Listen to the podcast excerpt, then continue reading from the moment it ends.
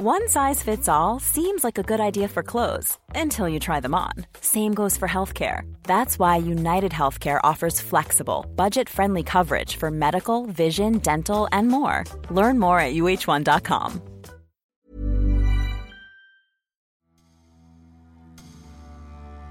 Geoff Hurst est le seul joueur à avoir réussi un triplé en finale de la Coupe du Monde. C'était à Wembley en 1966 et face à la RFA. L'attaquant tient une place à part dans l'histoire du football, de par cet accomplissement. Et parce que l'un de ses trois buts, celui qui a offert le mondial à l'Angleterre, est accompagné d'un immense doute qui ne sera jamais levé.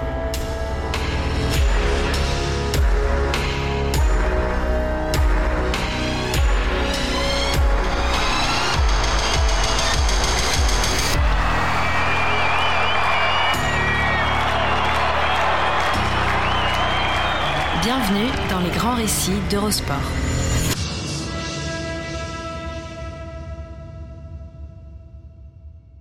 Bienvenue dans Les Grands Récits, le podcast d'Eurosport qui vous plonge dans la folle histoire du sport, entre pages de légendes, souvenirs enfouis et histoires méconnues.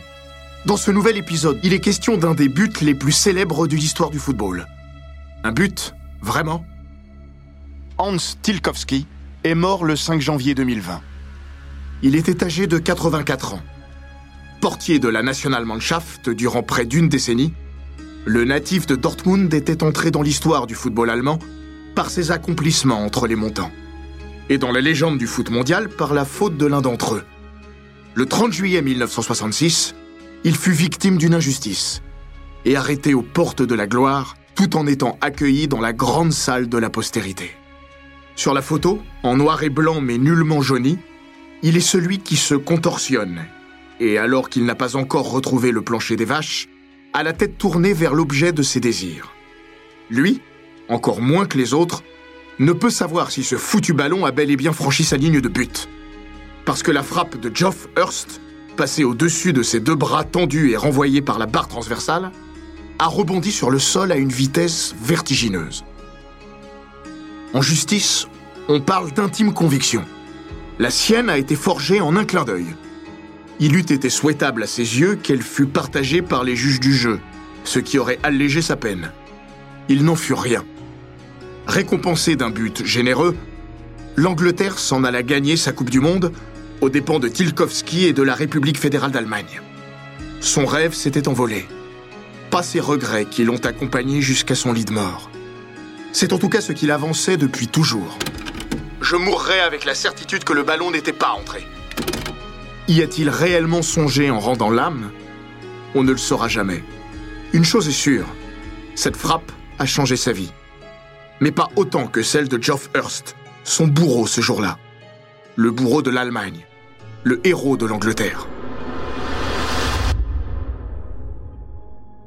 Se pencher sur Geoff Hurst, c'est s'attaquer à un second couteau sorti de son étui au moment opportun parler d'un héros improbable et essayer de démêler les fils de l'une des plus grandes polémiques footballistiques d'un siècle, le XXe, qui n'en a pourtant pas manqué. Et dont l'Angleterre fut aussi l'une des plus éclatantes victimes, 20 ans plus tard. Cette fois, le ballon avait bel et bien franchi la ligne, pas de doute. Mais il y avait été propulsé par la main du dieu Maradona. Et il n'y avait pas besoin de s'y reprendre à deux fois pour en être convaincu. Éliminé par l'Argentine, les Anglais sortaient tête basse et en finale, l'Allemagne de Franz Beckenbauer, sur le terrain en 1966, sur le banc en 1986, ne put rien pour venger les sujets de Sa Majesté. L'ironie eût été savoureuse. En 1986, Geoff Hurst en avait fini avec le football. Deux ans qu'il avait replongé dans la vraie vie, en travaillant dans les assurances. Mais Hurst n'a jamais totalement rompu les liens qui l'attachaient à son passé parce que le monde l'a toujours ramené à cette journée du 30 juillet 1966, à cette finale dont il fut le héros ultime. Parce qu'il eut ce but de la 101e minute et la polémique qui s'ensuivit. Mais aussi et surtout ce triplé qui propulsa l'Angleterre sur la Lune sans qu'elle ne quitte son île. Pour vous donner une idée de ce qu'a réussi Hurst ce jour-là, dites-vous simplement que personne n'en a fait autant en 20 finales de Coupe du Monde. Vava, Pelé et Zinedine Zidane y ont aussi marqué trois buts. Mais ils ont dû s'y reprendre à deux fois au moins pour parvenir à leur fin. En Enfin, depuis 1966, d'autres ont réussi des triplés en Coupe du Monde, au premier tour de la compétition ou en huitième de finale. Jamais plus haut. Si l'histoire n'empruntait aucun de ces chemins de traverse qui font son charme, Geoff Hurst n'aurait pas été concerné, ou d'un peu plus loin par la Coupe du Monde 1966.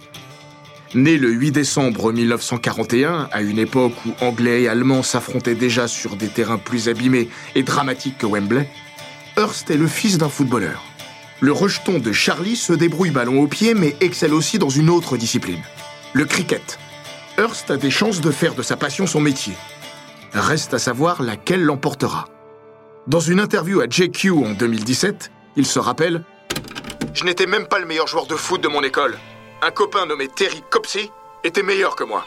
Mais j'avais des qualités et j'avais une bonne attitude. Mon maître, Monsieur Billington, avait écrit un jour Je suis sûr que quoi que fasse Geoffrey Hurst dans la vie, il réussira. Bien vu. Il dévoilera un jour dans les colonnes du Guardian J'ai espéré faire du cricket. La grosse difficulté a été d'essayer de faire les deux. Avec le recul, comme pour tout le reste des choses de la vie, il faut se concentrer à 100% sur un seul objectif. Je jouais au cricket l'été et au football l'hiver. Hurst va même aller jusqu'à zapper une tournée au Ghana avec West Ham, son club de football, pour disputer un match de championnat de première division avec le comté d'Essex, contre le Lancashire. Nous sommes en 1962. Hurst est âgé de 21 ans. La Coupe du Monde 1966 aura lieu en Angleterre. On le sait depuis quelques mois, quand la candidature anglaise a été préférée à celle de l'Allemagne de l'Ouest. le natif de Ashton-under-Lane tranche. Ce sera le football et West Ham, dont il est un des milieux de terrain. Il est aussi le coéquipier d'un défenseur brillant, du même âge que lui et voué à un avenir radieux. Son nom, claquant, est déjà une invitation au succès. Bobby Moore. Lui aussi a traîné ses guêtres sur le terrain de cricket, où il a croisé déjà la route de Mr. Hurst. À la différence de Hurst, Moore découvre la sélection nationale assez rapidement il est une évidence que Walter Winterbottom, prédécesseur de Sir Alf Ramsey, ne peut ignorer. Hearst est à cette époque encore loin du compte. Les supporters qui m'écrivaient le faisaient pour me demander de leur obtenir un autographe de Bobby Moore. Un homme va changer le cours de son destin. Ron Greenwood. Le manager de West Ham aime bien Hearst, mais voit en lui autre chose qu'un milieu de terrain. Il le trouve meilleur pour attaquer que pour défendre. Souvent, on recule au fil de sa carrière. Hurst, lui, va avancer d'un cran au début de la saison 1962-1963. Demi-gauche, inter, puis avant-centre. Hurst mue. Et ça marche. Au fil des saisons, il inscrit de plus en plus de buts. Jusqu'à l'exercice 1965-1966, qui le voit scorer à tour de bras. 23 buts en championnat, 11 en Coupe de la Ligue, 4 en FA Cup. Néanmoins, Hormis une demi de coupe des vainqueurs de coupe et une finale de coupe de la Ligue, West Ham, 12e du championnat, ne brille guère. Heureusement, cela n'empêchera pas trois des siens de disputer le mondial. Bobby Moore, évidemment, Martin Peters et Geoff Hurst. Les deux derniers marqueront en finale. Le premier brillera tout au long de la compétition.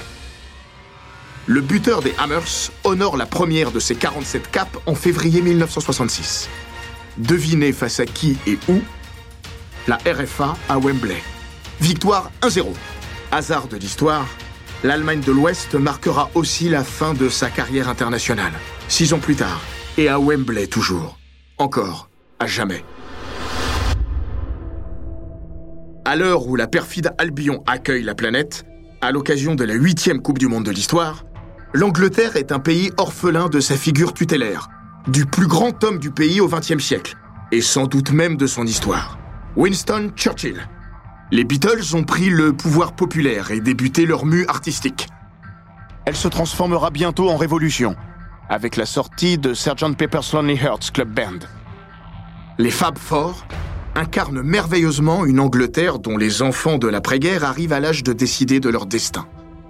Il sera aux antipodes de celui de leurs parents psychédélique et surtout tourné vers l'avenir, éteignant doucement mais sûrement cette Angleterre longtemps impériale, devenue surannée. Réduits au second rôle, derrière le cousin américain et l'ennemi soviétique, les Anglais ont néanmoins naturellement conservé deux de leurs qualités fondamentales. Orgueil et fierté. Wembley sera leur terrain de reconquête.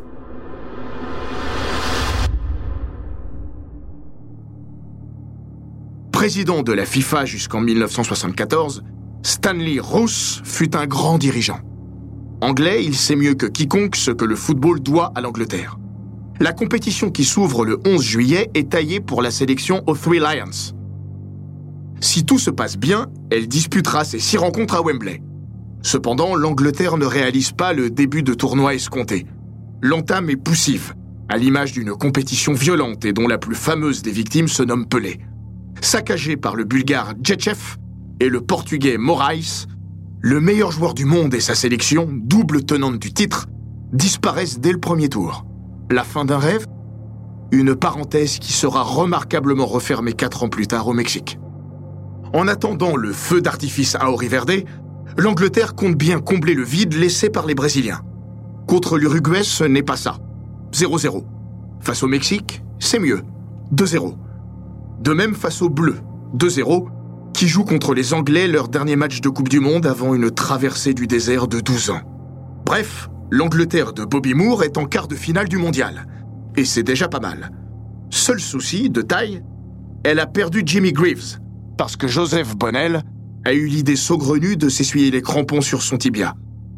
14 points de suture plus tard, celui qui reste à ce jour le meilleur buteur de l'histoire du championnat d'Angleterre se retrouve cloué sur le banc. L'heure de Geoff Hurst est venue.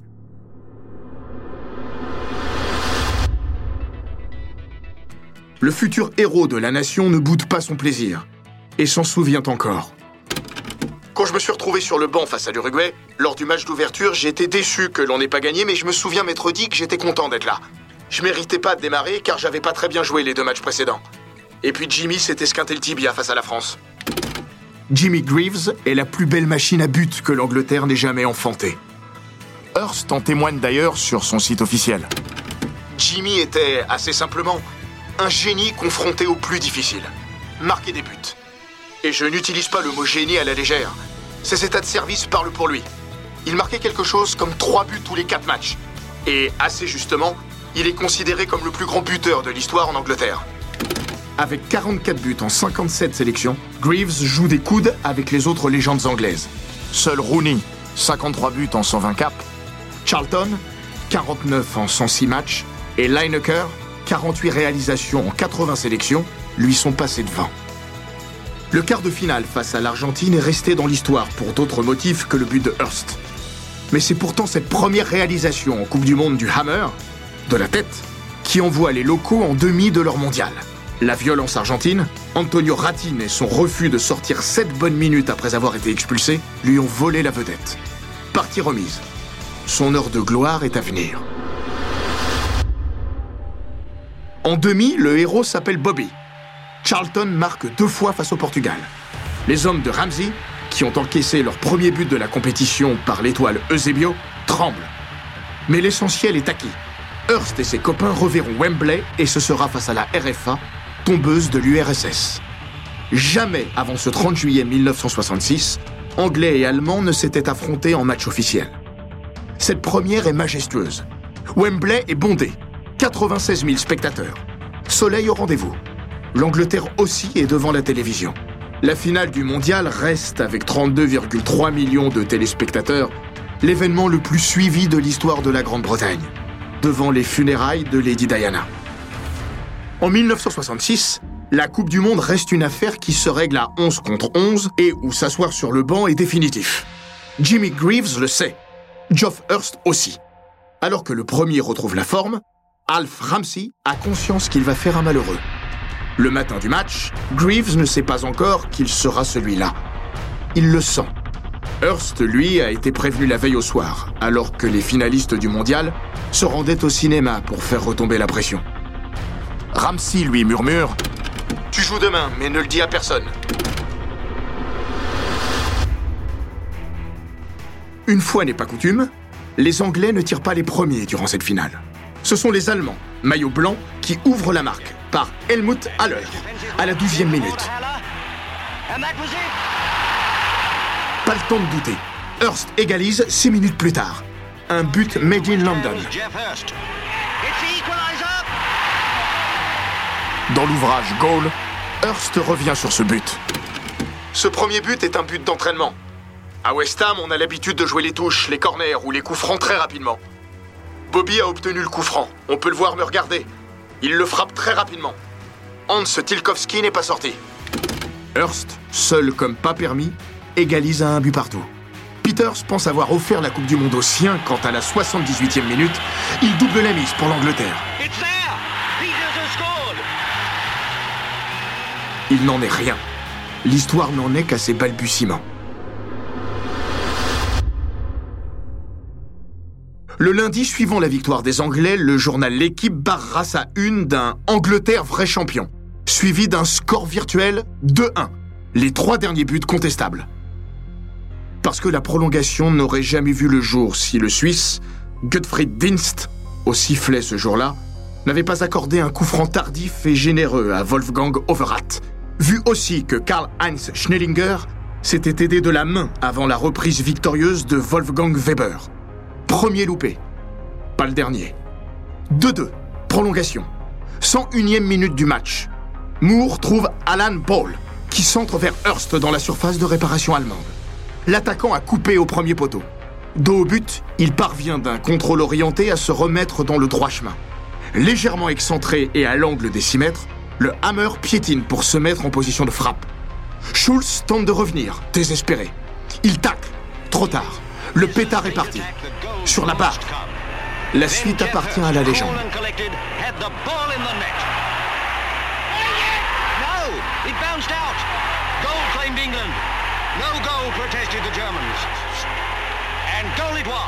Le ballon rebondit sur le sol. Roger Hunt lève les bras au ciel. Weber le dégage de la tête. Dienst n'est certain de rien. À l'entrée de la surface, l'arbitre n'a rien vu. Du coup, il s'en va demander conseil à son assesseur, un certain Tofik Bakramov. Le soviétique, lui, ne doute pas. Cheveux gris, moustache noire, il rejoint Dienst à l'intérieur des limites de l'aire de jeu. Pour lui, c'est un grand oui, traduit par ses gestes assurés, que tout Wembley voit. L'affaire est réglée en deux coups de cuillère à peau. Sifflé à la bouche, Dienst accorde le but. Bakramov montre le centre du terrain. L'Angleterre mène 3 buts à 2. À l'envoyé spécial de l'équipe, Dienst expliquera après la finale J'étais assez loin du but, à 20 mètres environ. Il m'a semblé que la balle franchissait la ligne, mais je doutais. Je n'aurais sans doute pas accordé le but si je n'avais pas vu mon juge de touche, le russe Tofik Bakramov, esquisser un pas vers le centre du terrain. Je l'ai donc consulté et il a été affirmatif. Il m'a montré avec les deux mains que le ballon avait rebondi au sol à 20 cm environ derrière la ligne de but. Je ne pouvais plus hésiter. Et l'on m'a dit que la télévision avait confirmé mon jugement.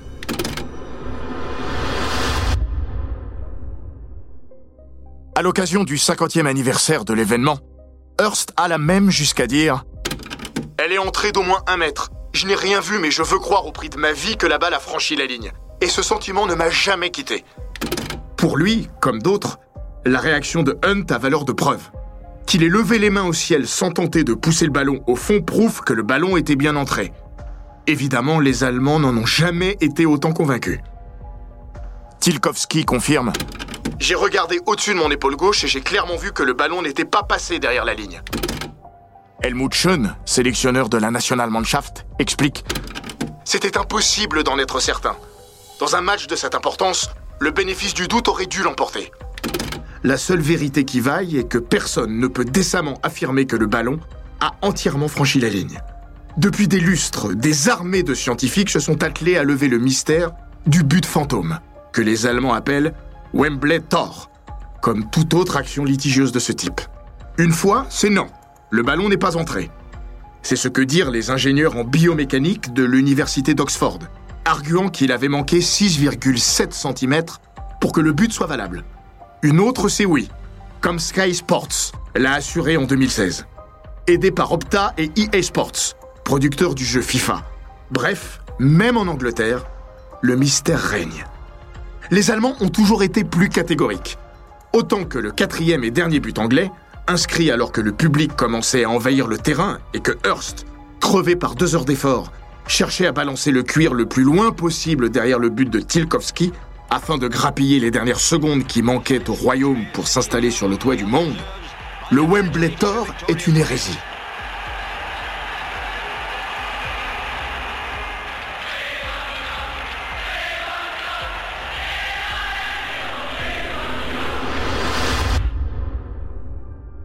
Les triomphes de 1974, 1990 ou 2014 ont adouci la déception. Et lorsque les supporters anglais entonnent leur sarcastique Two World Wars and One World Cup, arrosant leur rare succès face aux Allemands, ces derniers prennent les choses avec une philosophie certaine. Les malheurs de Lampard en 2010 et cette frappe qui, elle, avait bien franchi la ligne, ont aussi aidé à avaler la pilule de l'autre côté du Rhin.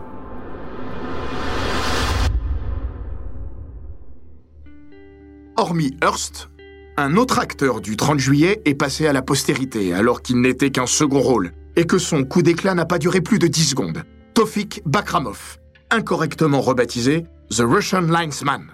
Incorrectement parce qu'il était soviétique, pas russe.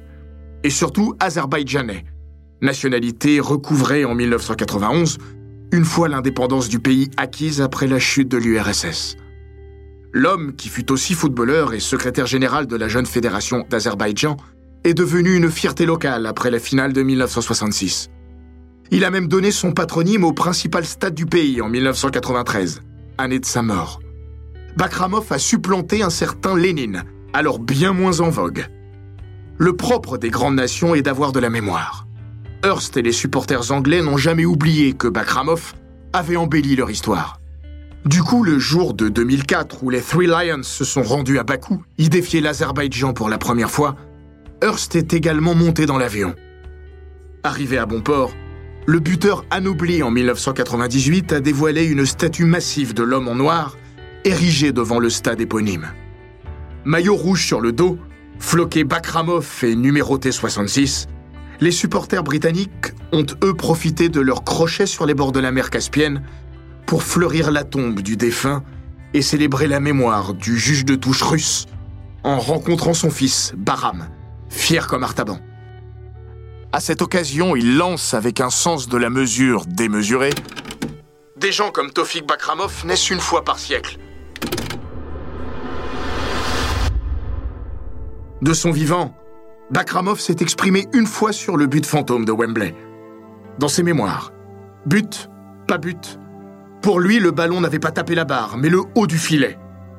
Une pirouette qui ne change rien à l'affaire et n'a convaincu personne. Certains l'ont accusé d'avoir voulu venger l'URSS, que les Allemands avaient sorti en demi-finale. D'autres, plus baroques, ont fait courir la délicieuse anecdote que l'arbitre, qui avait combattu le Troisième Reich durant la Seconde Guerre mondiale, avait toujours ses mois de terreur dans un coin de la tête. Sur son lit de mort, à l'un de ses proches qui lui aurait une dernière fois demandé pourquoi il avait accordé le but aux Anglais, il aurait laconiquement répondu, et un peu trop savoureusement, Stalingrad. De Stalingrad à Léon, il n'y a qu'un pas. Ou presque. 14 juin 1970, quart de finale de la Coupe du Monde au Mexique. Sous un soleil de plomb, Anglais et Allemands se retrouvent pour une revanche de la finale de 1966. Le Russian Linesman n'est plus là. Hans Tilkowski non plus. Geoff Hurst, si. Au cœur de la prolongation, et alors que le score est encore de 2-2, décidément, le buteur de West Ham bat Sepp Mayer. Les Anglais, qui ont gâché une avance de deux buts et une qualification qui paraissait acquise à 20 minutes de la fin, pensent avoir retrouvé le fil quand, comme quatre ans auparavant, Geoff Hurst sort de sa boîte au cœur de la prolongation. Un coup de sifflet et un drapeau levé viennent cette fois les refroidir. Son but est refusé parce que l'arbitre de touche a cru que l'anglais était hors jeu. Il ne l'était pas. Le but, celui-là, était valable. L'Angleterre perd sa couronne sur une erreur arbitrale. Ironie de l'histoire.